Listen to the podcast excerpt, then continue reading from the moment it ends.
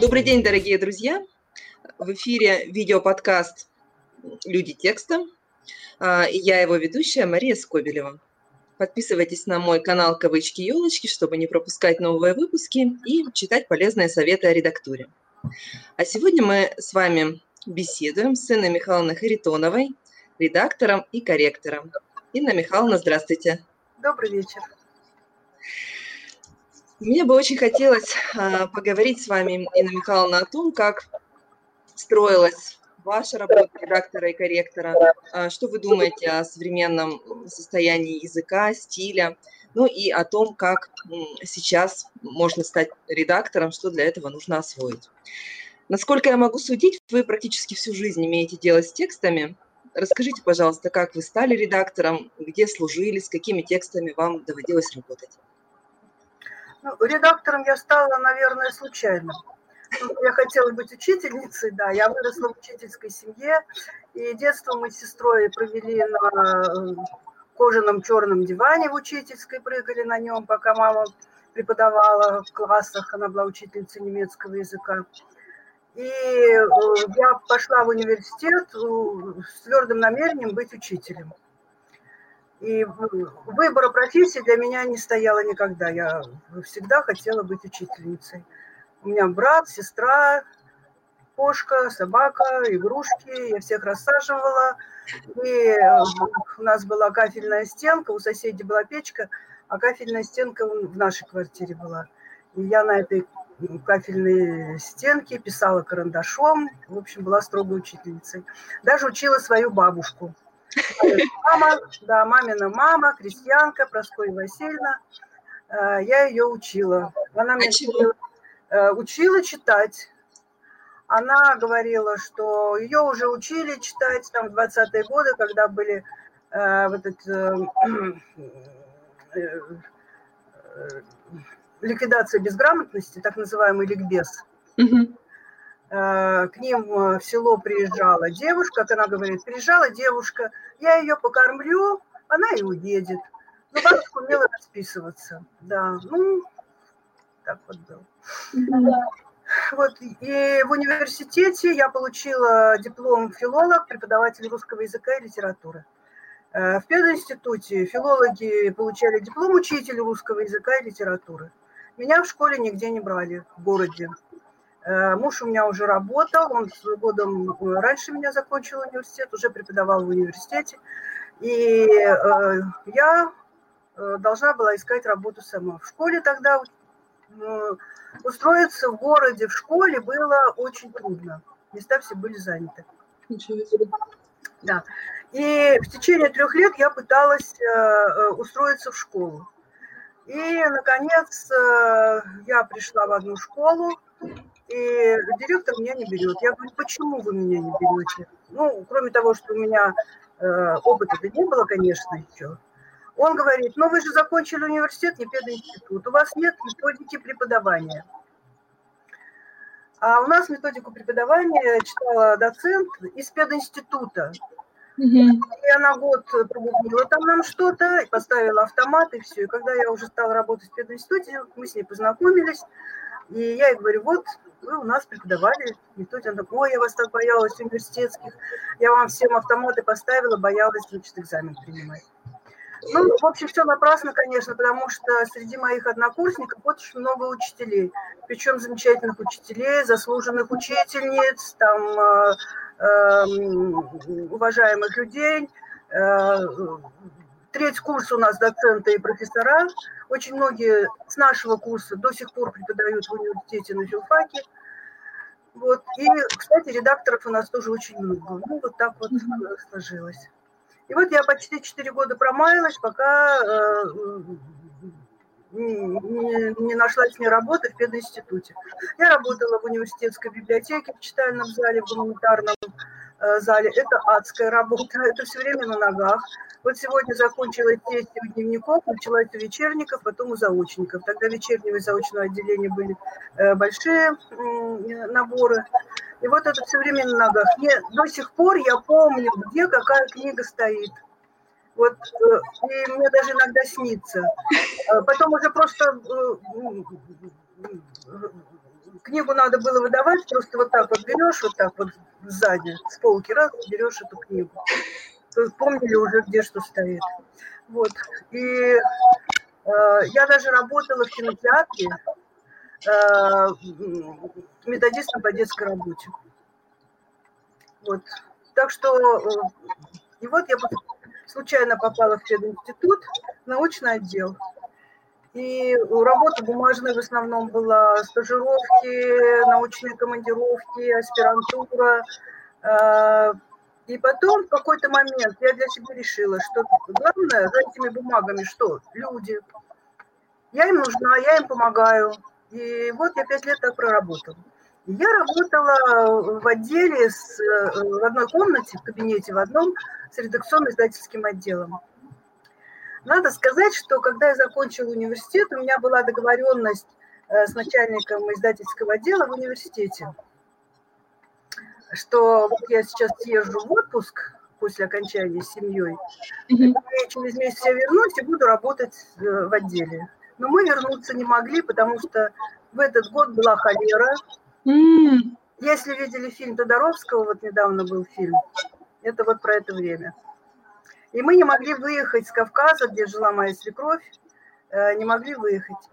И поэтому я приехала, а на этом месте уже работает моя подруга, которая знала, что у меня договоренность была на это место. И она вам не уступила место после возвращения? Нет, она меня просто уже ждала, сказала, Инна, вот, тебе, вот я нашла тебе работу вот в библиотеке в читальном зале. Так я в читальном зале-то и оказалась. И вот я как-то подумала, что вот как-то судьбой мне было, наверное, предназначено быть редактором. Ну, вот, вот так вот. Я попала в редакционно-издательский отдел вот именно вот таким вот образом. Начальница издательского отдела, была там у нас Галина Серафимовна Зимерева, которой я по гроб жизни благодарна. Она давно умерла уже. Она мне предложила работу в их отделе. У меня были всякие сомнения, я очень э, уважала своего начальника, он был замечательный человек, проректор по науке. Думаю, как же я вот все брошу и перейду. Но он как-то понял и пошел мне навстречу, и я стала работать в издательском отделе. Знаете, я приходила на работу, садилась и, и говорила себе, вот это счастье. Это было так, так здорово, просто я считаю, что мне просто повезло. Вот эта любимая работа у меня до сих пор вот э, с 79 года, с 4 мая я стала редактором. Вы помните этот день прямо, да? Да, да. Конечно, редактором я стала не сразу, и э, опыта у меня никакого не было. Но единственное, что я была довольно-таки грамотным, грамотным и очень э, любила русский язык, мне очень нравился. И читать я любила, я в пять лет научилась читать. И я даже помню этот момент, как я научилась читать я смотрю на букву и понимаю, что там написано. Я так удивилась. То есть вас не учили специально до этого? Нет, нет. Ну, нам родители читали всегда книги, и э, мама была читающим человеком, и поэтому, если в доме читают, то и дети читают, как правило. Вот. вот так вот получилось. Э, выучиться на редактора тогда было очень сложно, потому что э, редакторов готовили только в полиграфическом институте, Сейчас это Московский университет печати. Вот, э, туда можно было поступить только по направлению от э, какой-то организации соответствующей. Вот. Так что училась по книжкам, училась у коллег, э, училась по книгам, по изданиям издательства «Наука», потому что мы издавали научную литературу. Вот. Ну, вот так вот и осваивала самостоятельно и вот сейчас я считаю, что через пять лет примерно я стала уже уверенной быть в своей работе. И потом, когда я уже как начальник принимала новых э, людей, новых сотрудников в отдел, и по моему опыту, пять лет, чтобы освоить работу и самостоятельно работать. Ну, потому что очень много, очень много всего. Это только кажется, что запятые ставить. Ну, на самом деле нет. Ну вот, и вот эта моя профессия, она как-то повлияла и на моего сына, он тоже в этой сфере работает, и моя племянница, она филфак закончила, она тоже, она редактор и корректор, и переводчица, э, и очень квалифицированная, очень хорошая она редактор. Вот мы коллеги в прямом и переносном смысле, потому что было время, когда мы работали вместе. Ну, сын издавал книги, я, например, была редактором, Наташа была корректором или наоборот. Потом мы вместе в издательстве работали. Вот так что вот так вот, так вот получилось. Мафия. Семейный подряд. Ну да, примерно. Ну нет, ну. Инна Михайловна, вот получается, что у вас половина вашей профессиональной жизни пришлась на советскую эпоху, а половина уже на постсоветскую. Вот по вашим наблюдениям, как изменилось восприятие печатного слова с с момента, когда разрушился Советский Союз, не стало цензуры. Кажется, что возможность печатать, публиковать свои тексты без цензуры – это событие, ну, сравнимое с изобретением самого книгопечатания. Ну, с одной стороны, да, потому что, ну, как нас учили, да, свобода – осознанная необходимость. Э, и вот с этим осознанием, конечно, всегда были проблемы. Сначала это было э, давление советской идеологии, советской пропаганды, э, давление цензуры. Сейчас давление другое. И вот не дай бог, вот примут сейчас закон об образовании, где есть строка просветительской деятельности, это будет примерно то же самое, э, та же самая цензура. Но сейчас еще есть давление рынка, конечно. Давление рынка, материальные проблемы издателей и потребителей – Э, тоже свободным абсолютно быть нельзя. Анархии вообще в жизни э, не то чтобы не место, анархии просто очень трудно быть в жизни, быть не свободной от чего-то. Вот в советское время был комитет по охране государственной тайны печати, то есть цензурный комитет, который был э, в царское время то же самое. Вот, и цензура, можно говорить с большой буквы с прописной, и с маленькой буквы со строчной. Это все будет та же самая цензура. Комитет или цензура, ты сам, сам себе цензор. Потому что э, профессия, она приучает э, э, каким-то правилам, и ты этим правилам следуешь. Вот. А цензура советская была такая, что мышь не пробежит, Э, и цензуре подвергалась все, и художественная литература, и инструкции разные, и научные исследования, и диссертации, и новогодние открытки, все что угодно, все что угодно. Причем вот сегодня у кого-то в Фейсбуке прочитала, вспомнили события 79 года, когда у нас был выброс биологического... Угу. Вот, так Сибирская язва? Так называемая, да, якобы сибирская язва. Я очень хорошо помню это время.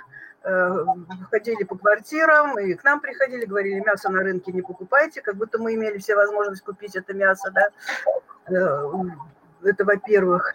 Во-вторых, моя начальница, она жила как раз на вторчермете, и у них там э, мыли крыши домов, и Э, сгребали, значит, а, асфальт. Э, ну, асфальт сгребали? Ну, Ничего да, себе. Ну, да. Вот. И э, у нас был знакомый, он был математик. А, а тогда все статьи абсолютно, э, те, что посылали там на депонирование или в сборнике куда-то, или, не дай бог, за границу, а математики печатались в, в американских э, журналах. Э, и он э, между строк, между, между своими там задачками, он наивный человек, он написал, что никакая это не сибирская язва, что это вот выхлоп вот такой-то и такой-то. Ну, через год его лишили, ну, не посадили, но лишили его права преподавать, потому что э, статья была по-английски, но все это были люди, которые читали по-английски. Э, из э, соответствующей конторы. И так что все, все через цензуру. Вот так человека вычислили. Он давно живет в Израиле, он выдающийся математик, он получил э, очень престижную э, международную премию по математике несколько лет назад. Вот, муж моей подруги, моей коллеги. Зачем он это сделал? Он хотел, чтобы за границей узнали правду? Да. Угу. да. Вот. Так что э, с цензурой было, э, например, до 30 э, до 1 декабря нужно было отлитовать все издания за, по плану текущего года. Что значит отлитовать? Чтобы на последней странице, ну вот, где выпускные, ну, например, да, сейчас мы найдем. Ну вот выпускные сведения вот здесь вот. Ага. Вот здесь э, стояла такая буква, например, А17, ну, например, да? И что это значит? Б34. Это литера цензора. То есть цензор тоже отвечает за эту книжку головой.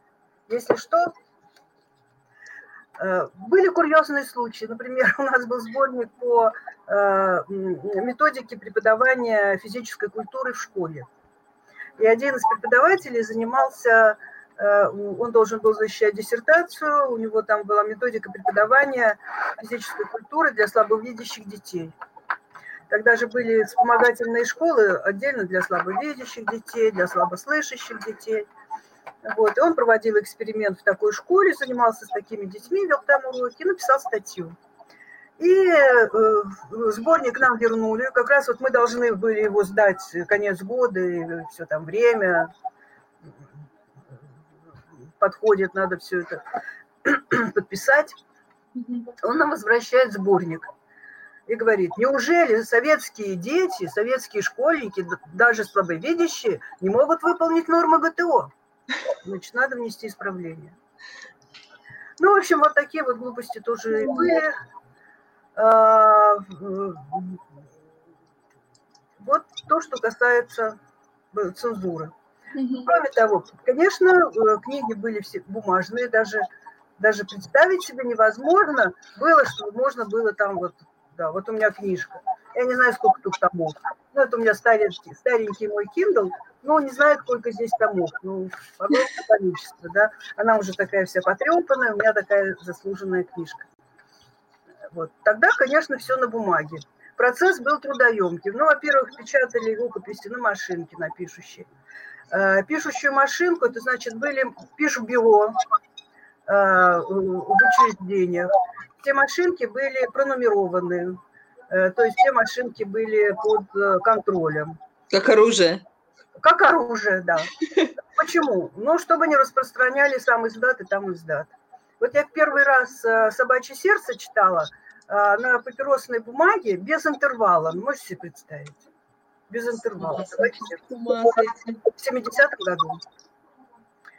Вот. И когда я первый раз, когда я первый раз прочитала «Котлован», это э, было, были фотокопии, ну, с, с, сшитой книжкой, с предисловием Бродского о русском языке. Ну, это известно теперь, да? Да. Русского. И я, я тогда себе сказала, никогда у нас это не будет напечатано и через год в «Дружбе народов» напечатали Платоновый котлован.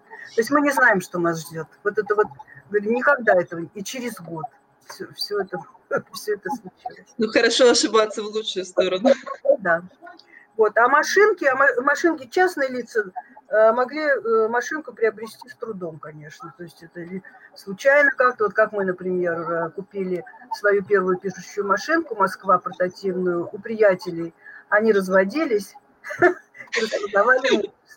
и вот не доставайся ты никому, я не продам эту пишущую машинку. Что, за эту пишущую машинку вас могли там арестовать или что-то ну, штраф назначить? Мы, например, перепечатывали э, какие-то тексты, э, то кто-то... Ну, всякие случаи были. Э, э, я не знаю, как мы ограничены во времени, но у меня есть замечательная такая история – Давайте. Мой муж э, с коллегой шли из университета, он тогда в университете еще работал зимой. И был у нас такой дом учителя, вот там, где резиденция сейчас э, губернатора, ага. там был дом учителя, такой ампирный красивый домик, э, и там была библиотека. Я школьницей туда ходила, в эту библиотеку. И вот из ворот этого дома учителя грузовик вывозит макулатуру.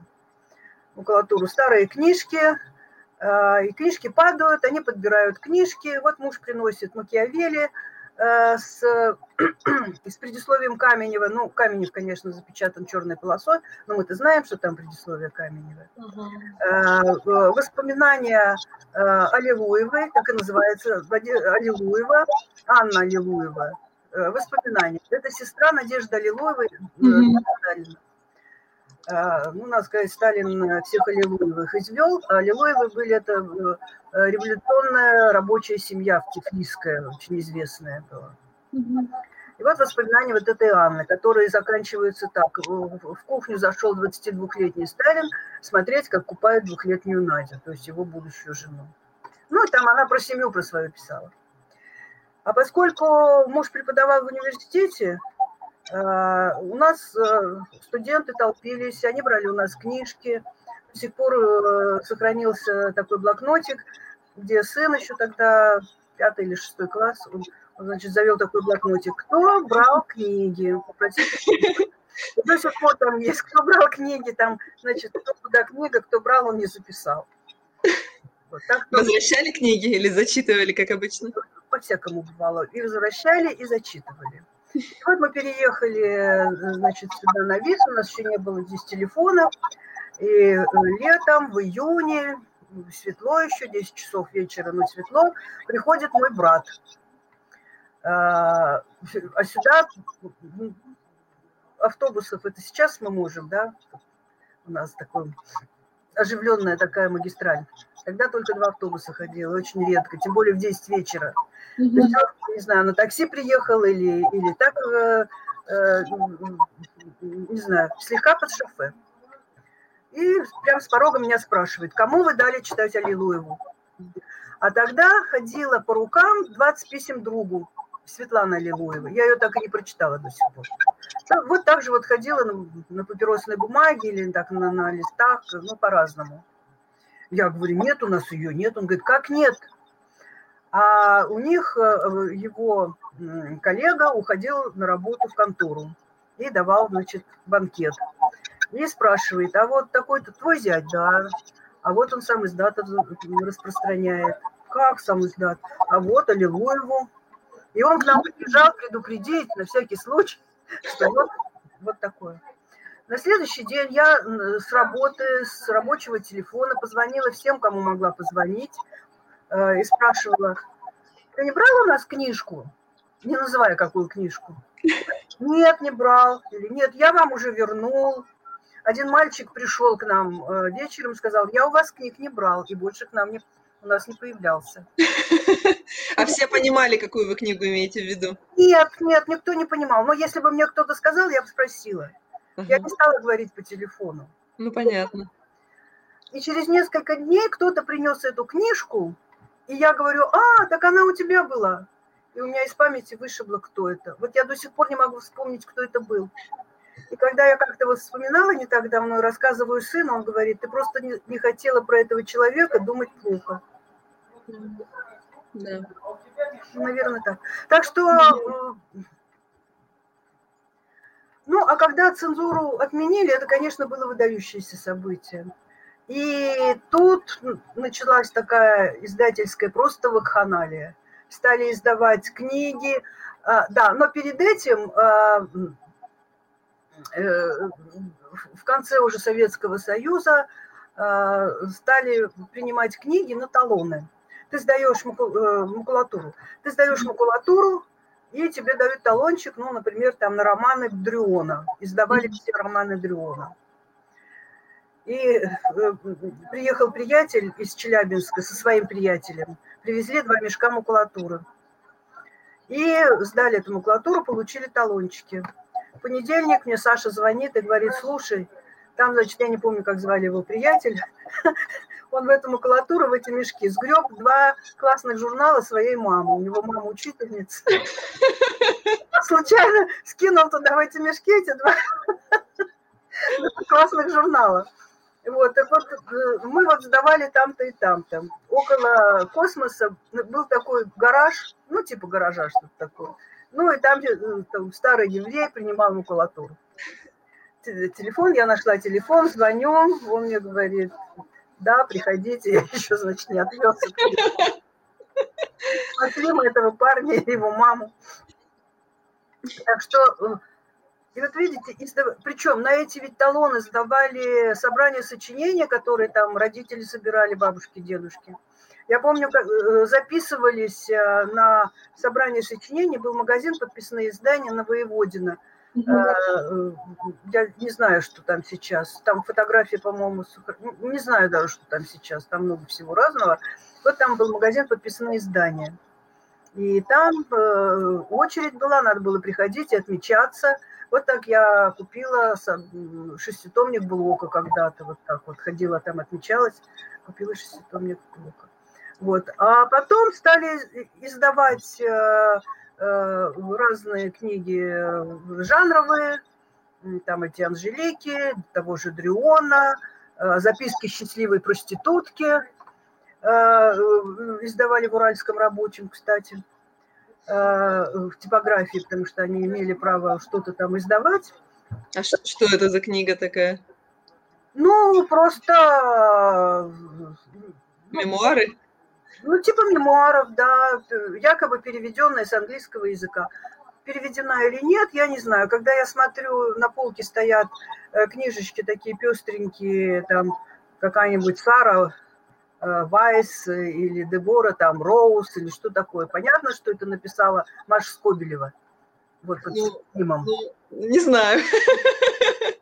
Нет, просто, просто я знаю одну, одну Машу, Машу, которая пис, э, подрабатывает, чтобы подработать, писала книги. Э, ну, так же, как вот Марина, Марина Серова есть, э, детектив, uh-huh. детективы. Это три мужика из Саратова. Так что... Вот. И, а поскольку мы тогда еще не были членами э, Бернской конвенции по сохранению, э, по охране авторских прав, да, то печатали, вот, кстати, все советское время. Почему мы э, э, имели возможность читать авторов замечательных, гордость, так сказать, мировой литературы. Мы читали Хемингуэя, там, Фицджеральда, Драйзера, там, не знаю, современных авторов, да, потому что мы не соблюдали авторские права. Вот сейчас уже все не так. Сейчас и с авторскими правами большая проблема, и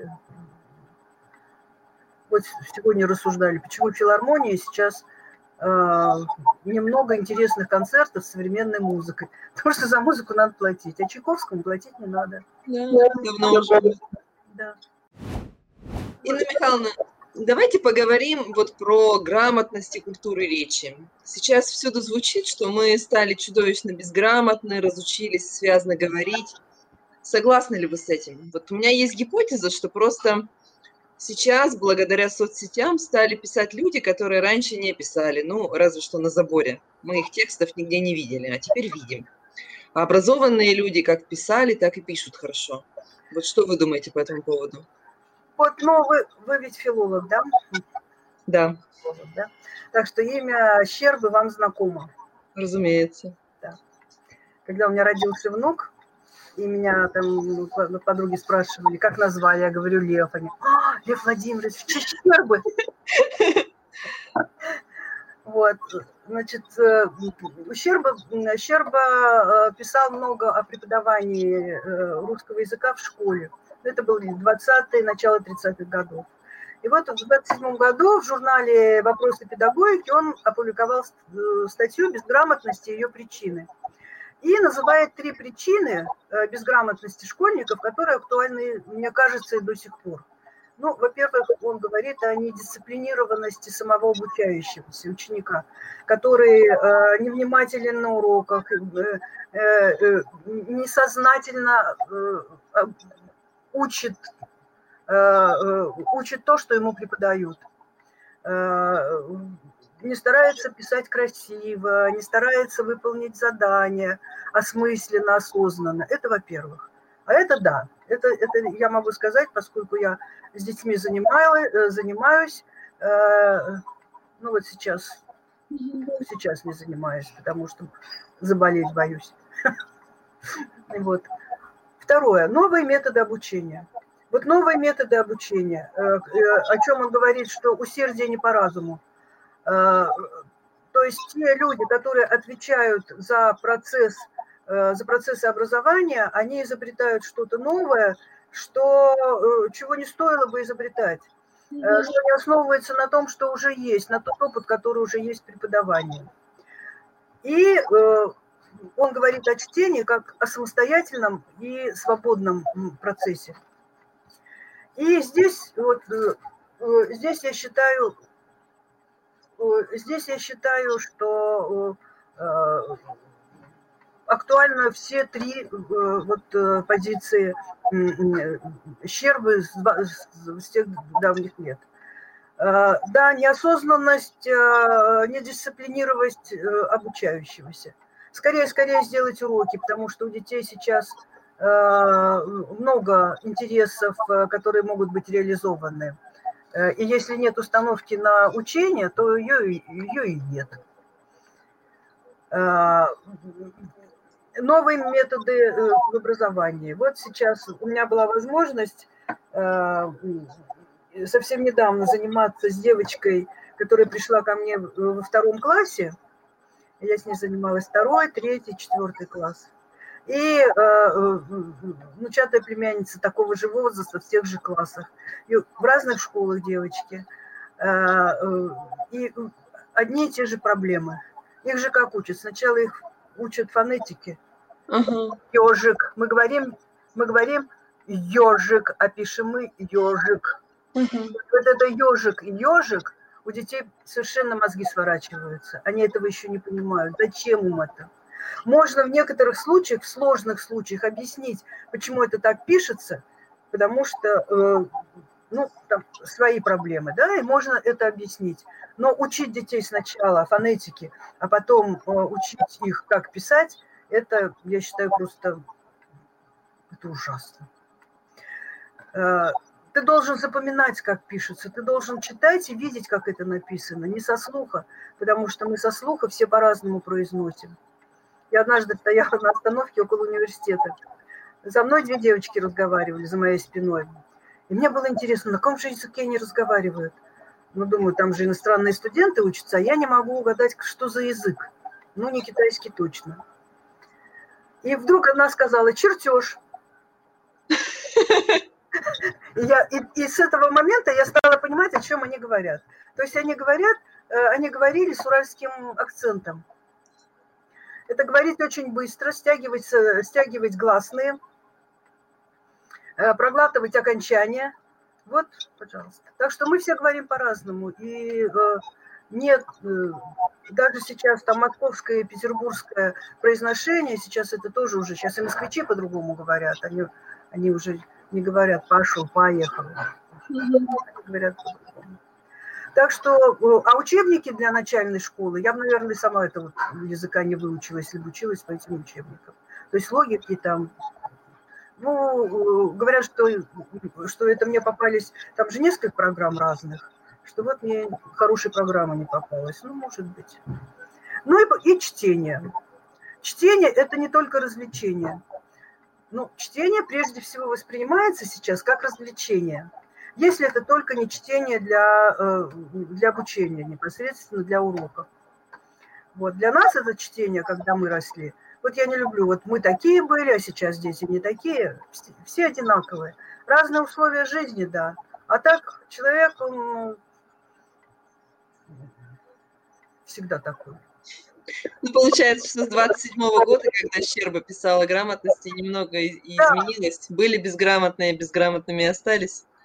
Ну, надо сказать, что русский язык, он, конечно, сложный язык, и мы на нем говорим, мы на нем думаем, мы на нем говорим, но это сложный язык. И для изучения иностранцами сложный язык, и для нас сложный язык.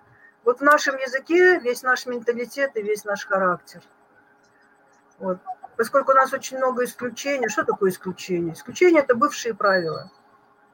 Мы не отменили бывших правил и продолжаем жить по ним, и э, на них накладываются другие правила. Вот. Ну, тут э, у меня, например, ассоциации сразу параллели приводятся с нашей, э, можно привести с нашей жизнью, но я не буду, чтобы у нас с вами не было неприятностей. Вот, поэтому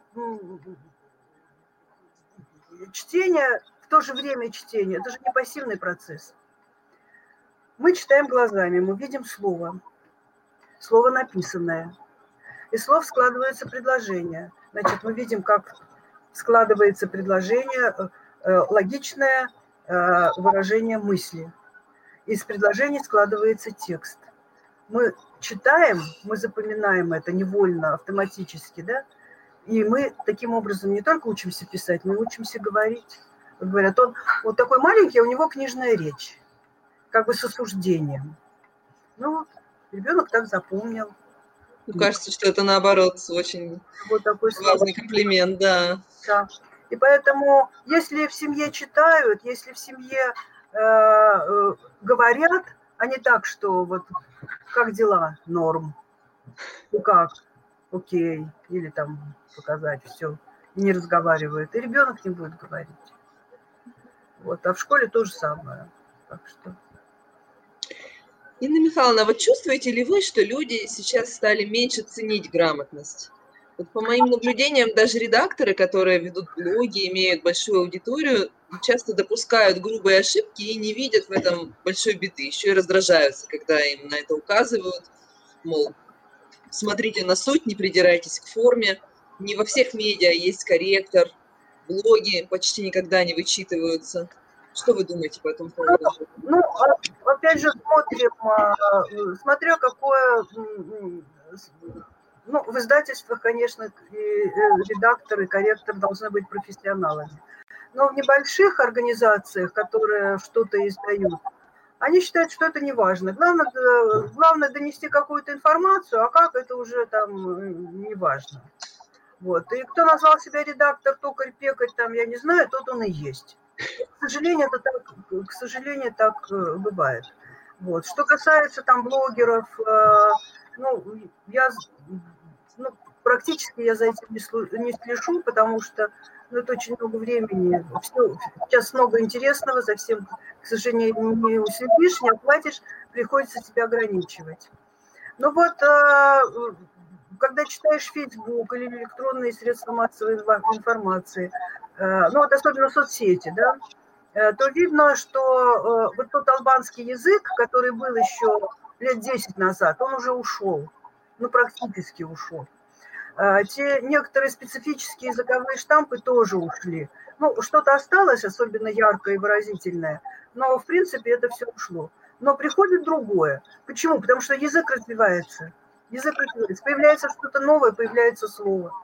А, а, устная речь особенно развивается. Вот у нас англицизмов много да, английских слов и образование от, от английских слов. А поскольку в русском языке очень э, развитая э, э, система э, аффиксов различных, префиксы, суффиксы, все такое, то э, слова образуются легко, и ну, это и очень хорошо, потому что если Э, посмотреть весь корпус э, э, лексический русского языка, то заимствований у нас огромное количество, огромное количество заимствований. И это хорошо, это говорит о том, что язык и сам русский человек очень восприимчивы к новому. И как бы нас не убеждали в том, что мы консервативны, что мы любим стабильность, что мы обойдемся сами, значит, своими средствами, своими ресурсами. Язык нам показывает, что это не так. Что это не так. Макроступами не обойдемся. Макроступами мы не обойдемся, да, и э, на позорище, в макроступах по топталищу. Не пойдем. Не пойдем, да. У меня, у меня вот недавно был такой интересный опыт. Я для одного издательства, довольно-таки большого, э, с русского на русский язык переписывала Драйзера, финансиста и стойка. А, они заказали э, новые переводы этих романов, а, чтобы, ну, понятно почему, потому что платить за классический э, перевод Озерской – это, это ну, надо потратиться. Да, так заказать человеку, который говорит, что он переводчик, или там действительно нашли какого-то человека, вот он переводит. Ну, предложили ему, он согласился. Он согласился, и вот, а сейчас, ну что, машинный перевод. Я даже проверила. Некоторые фразы просто действительно э, с машинного перевода. Вот. И, да.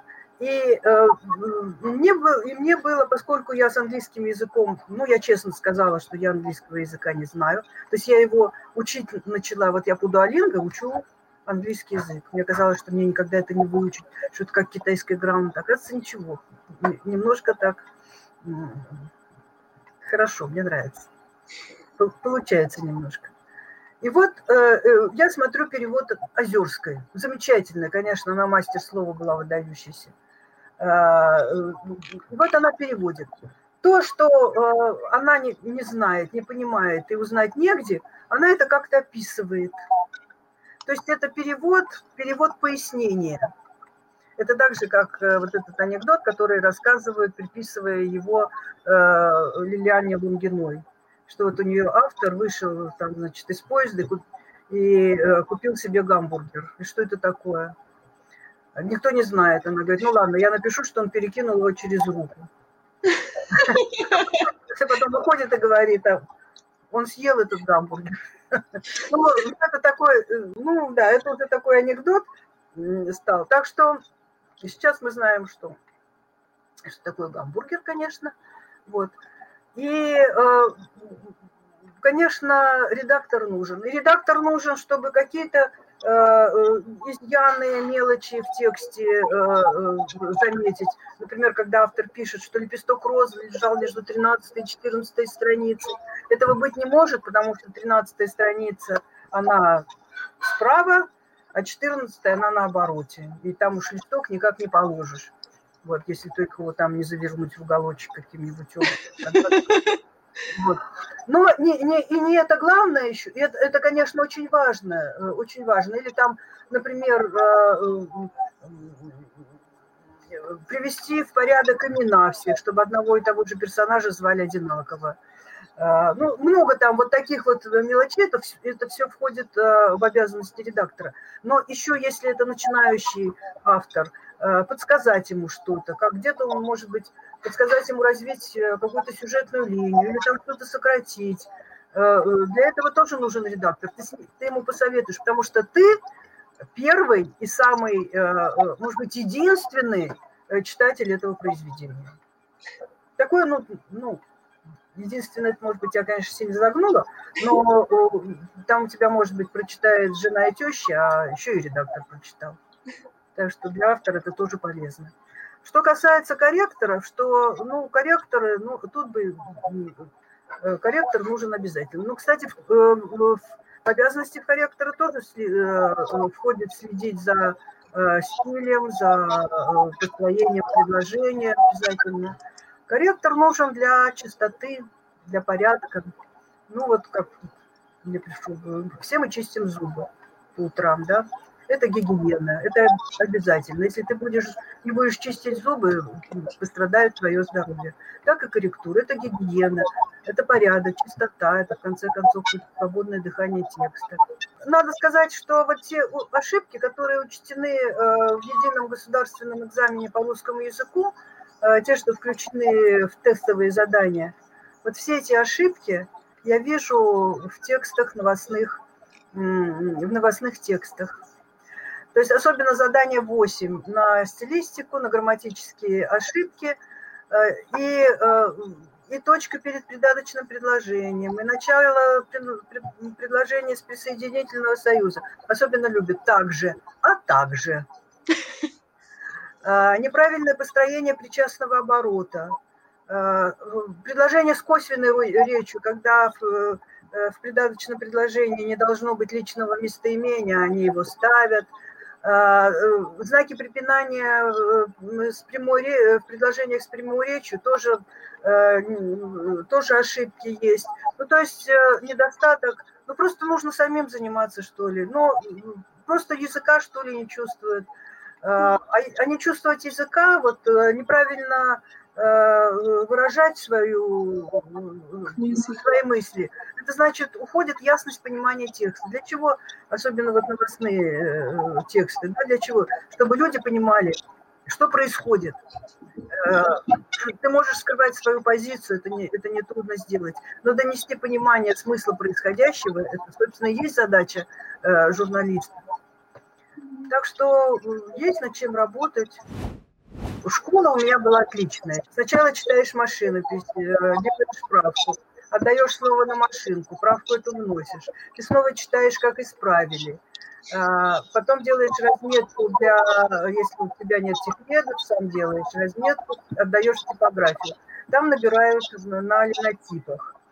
А, Причем э, в издательстве мы печатались в Уральском рабочем, там были свои корректоры, очень мощные, сильные корректоры были. Значит, там, мы, там читают, тебе это все возвращается. Держишь первую корректуру, вот так вот по локоть в этой свинцовой черной краске, вот это все говорили, э, у некоторых были такие нарукавники, как в школе в первом классе когда-то. Вот, а так, вот так вот я работала, вот так вот всегда. Вот так вот. Вот это все, потом идешь, моешь руки. Все говорили, да, вот у нас чистая эта работа, посмотрите, какая черная работа. Вот. Потом это, э, отдаешь типографию, потом тебе возвращается эта сверка. Э, делаешь сверху. Вот сейчас вот в одном издательстве э, девочки присылают, ну, менеджеры присылают на вторую читку рукописи, говорят, «Э, отсылаю вам на шлифовку. Никак их не могу научить, что нет такого термина шлифовка. Есть термин сверка. Сверка, сверка ты сверяешь с тем, что ты сделал раньше. Вот. А сейчас это все, ты сразу все можешь сделать, и корректуру, и редактуру, но правильнее, если корректуру читает кто-то другой, уже другим взглядом. Э, если вы смотрели фильм «Зеркало», может быть, помните там такой эпизод, когда героиня Терековой бежит под дождем в типографию и нервно, так судорожно ищет там что-то э, в стопках э, бумаги, и потом облегченно вздыхает. В это время выходит директор типографии Николай Гринько и своим красивым голосом говорит, ну что ж, кто-то будет ошибаться, кто-то будет отвечать, вот недаром тогда была такая поговорка, ты мне сноску, я тебе ссылку. Да, ну, конечно, остроумно и смешно, но... Но грустно. Очень грустно, да. У меня есть э, такая книжечка, мне подарил один преподаватель у нас в институте, э, справочник для редактора и корректора 36 года. И там прям отдельно такое, уголовная ответственность за опечатки. Вот. И я помню, у нас был сборник по истории КПСС. У нас э, начальник нашего проекта по науке подписывал э, корректуру для, э, уже для печати, для печати тиража. Но он всегда смотрел, он смотрел э, сведения, э, и так еще так пролистнет, так все посмотрит, Э, и как раз, как сейчас помню, на седьмой странице, и говорит, мне имя Михайловна надо знать, где делать ошибки. Я смотрю, у меня в слове «Маркс» пропущена буква. В слове «Маркс» пропущена буква. Можно в другом слове, но в слове «Маркс» нельзя. У меня там Макс был, конечно. Так что вот такие вот вещи. Вот. Э, за, э, за опечатки штрафовали, Э, но можно было их исправить, там такую, может быть, видели так, в старых книжках, такая бумажечка еще лежала перед, перед последней страницей, выявленные опечатки. Угу. Страница так, а надо так-то. Вот, иногда вот, например, там, как, как э, да, что-то я как-то мне попалось недавно, как избежать опечаток, и в, этом, в этой статье несколько опечаток. Ну, нет, это, это, это не шутка, это на самом деле. Ну, потому что так, глазные ошибки, да. Ну, всяко, как ты не стараешься, все равно, все равно иногда бывает. Mm-hmm. Ну, вот так что это, это когда при полном, э, при полном цикле, когда у тебя есть все. Вот у нас в Среднеуральском книжном издательстве, вообще в издательстве книги были очень, вот я говорю, Хочешь научиться грамотно писать, читай книги до 91 -го года. Как Советский Союз отменили, так все пошло кувырком, не только это. Вот, а до 91 -го года в издательстве читает редактор. Ну, э, даже если, переводная книга, переводчики все были грамотные. Ну, и сейчас, кстати, грамотные. У нас прекрасные переводчики, вот от старой переводческой школы у нас просто замечательные переводчики. Я когда покупаю книгу переводной, я смотрю, кто переводчик. Просто вот, если хотите, я вам потом поделюсь этим корпусом переводчиков. Да.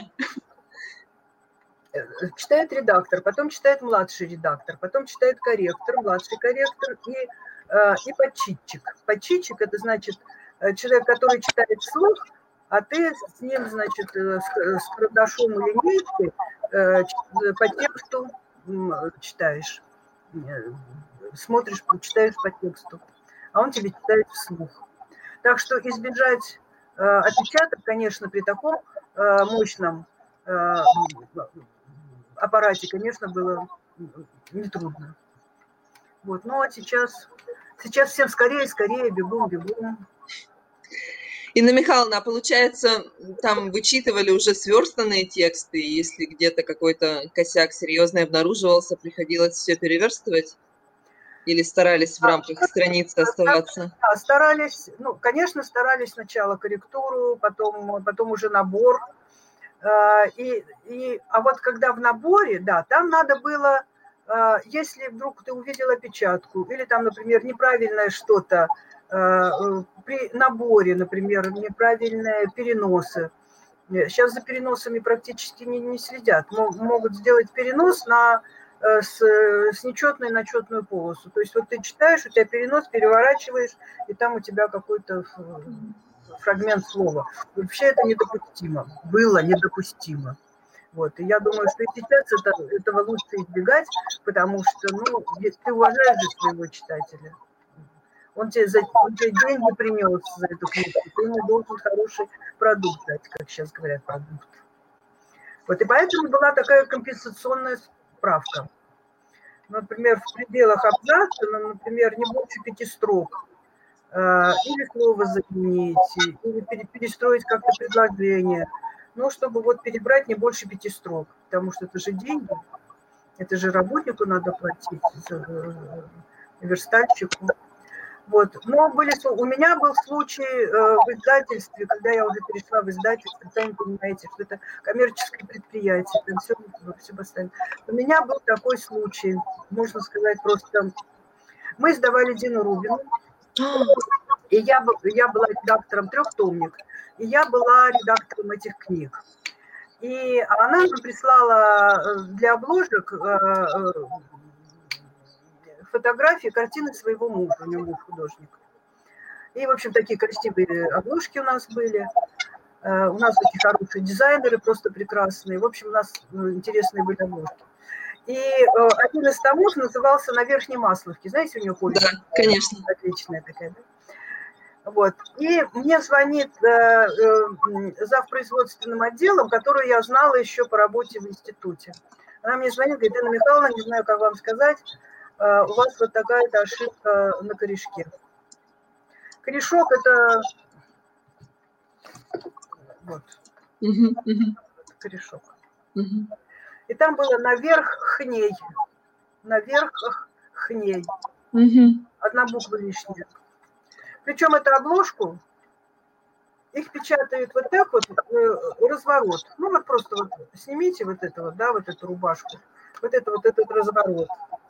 И, значит, тут ты все читаешь, подписываешь все здесь, что ты прочитал.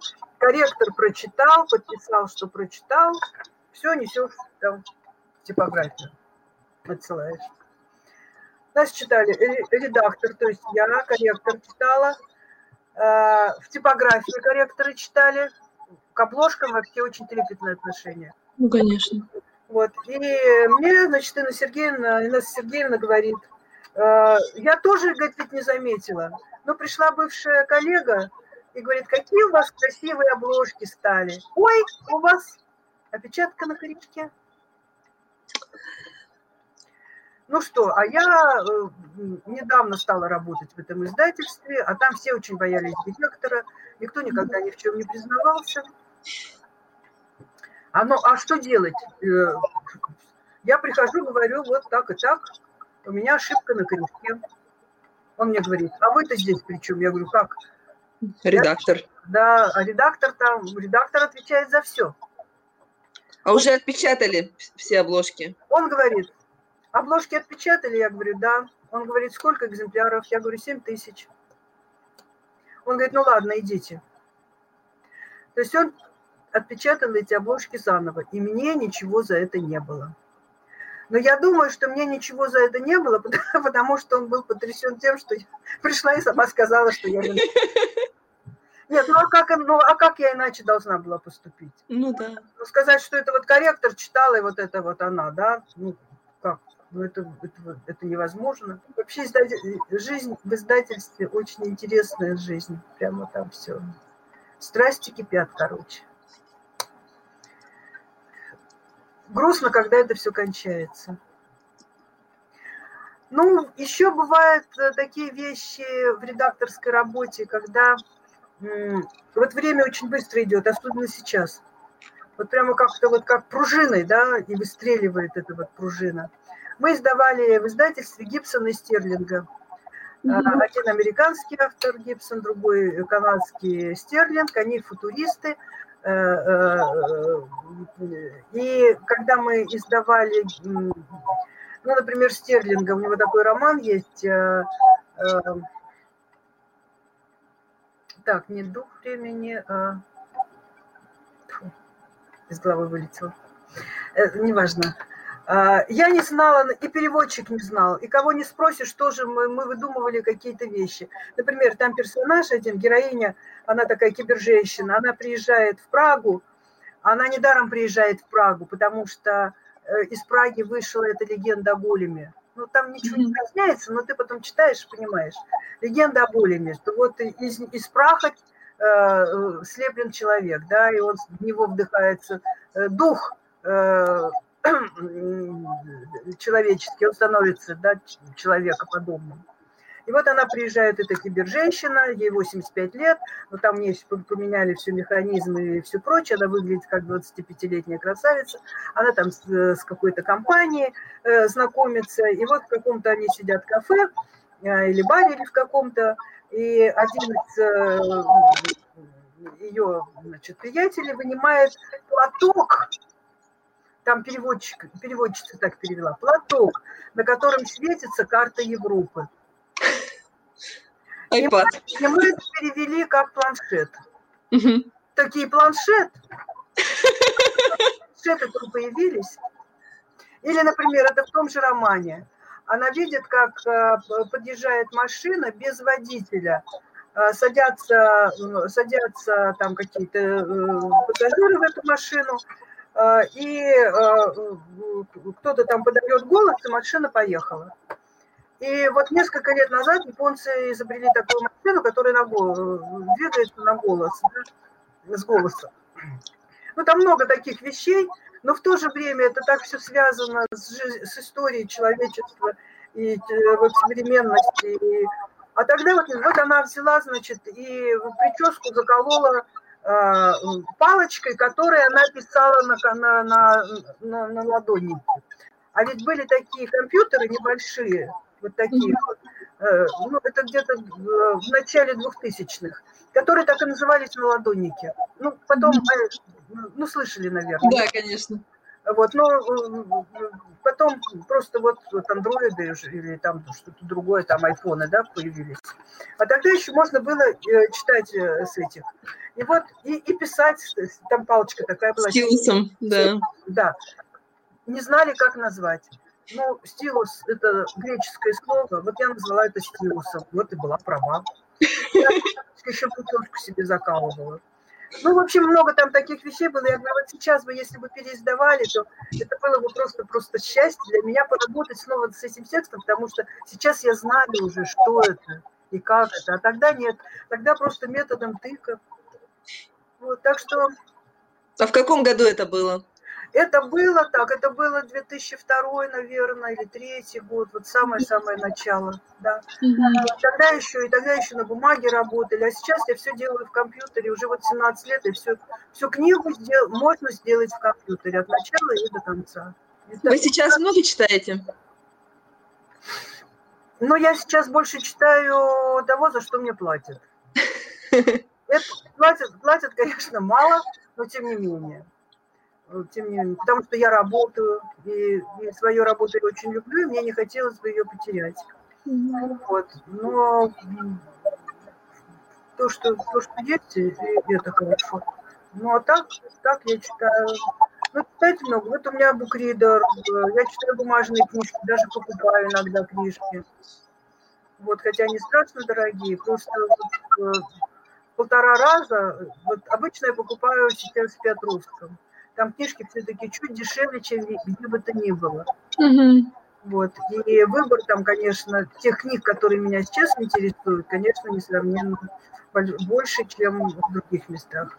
Вот, но книги очень дорогие. Ну, понятно, почему. А через интернет не заказываете книги? Ну, заказывала какое-то время, но сейчас эти книги можно, можно купить э, ну, в том же например. Но потом я знаю еще, раз, еще разные места. Йозеф Кнехт, например? А, Йозеф Кнехт, ну, Йозеф Кнехт, да, мне там, там нравится, там продавцы очень приветливые. Вот. Ну, потом я знаю несколько пиратских сайтов. И иногда я этим пользуюсь, когда я не могу. Э, есть же такие книги. У нас же ведь как получилось?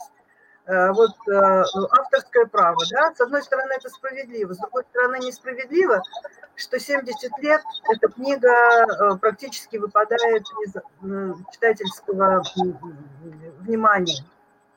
Вот есть же такие книги, которые мы не можем переиздать, потому что э, автор давно умер, правонаследников у него нет, и э, книга просто сиротское издание, и мы не можем э, ее переиздать.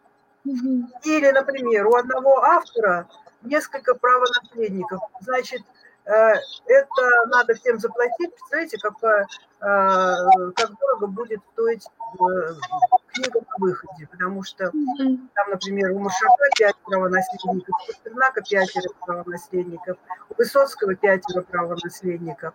Поэтому, поэтому э, сейчас или перепереводят, например, Шекспира, да, вот, вот я еще не добралась, что сонеты Шекспира переведены задово, или используют малоизвестные Э, или менее известные переводы.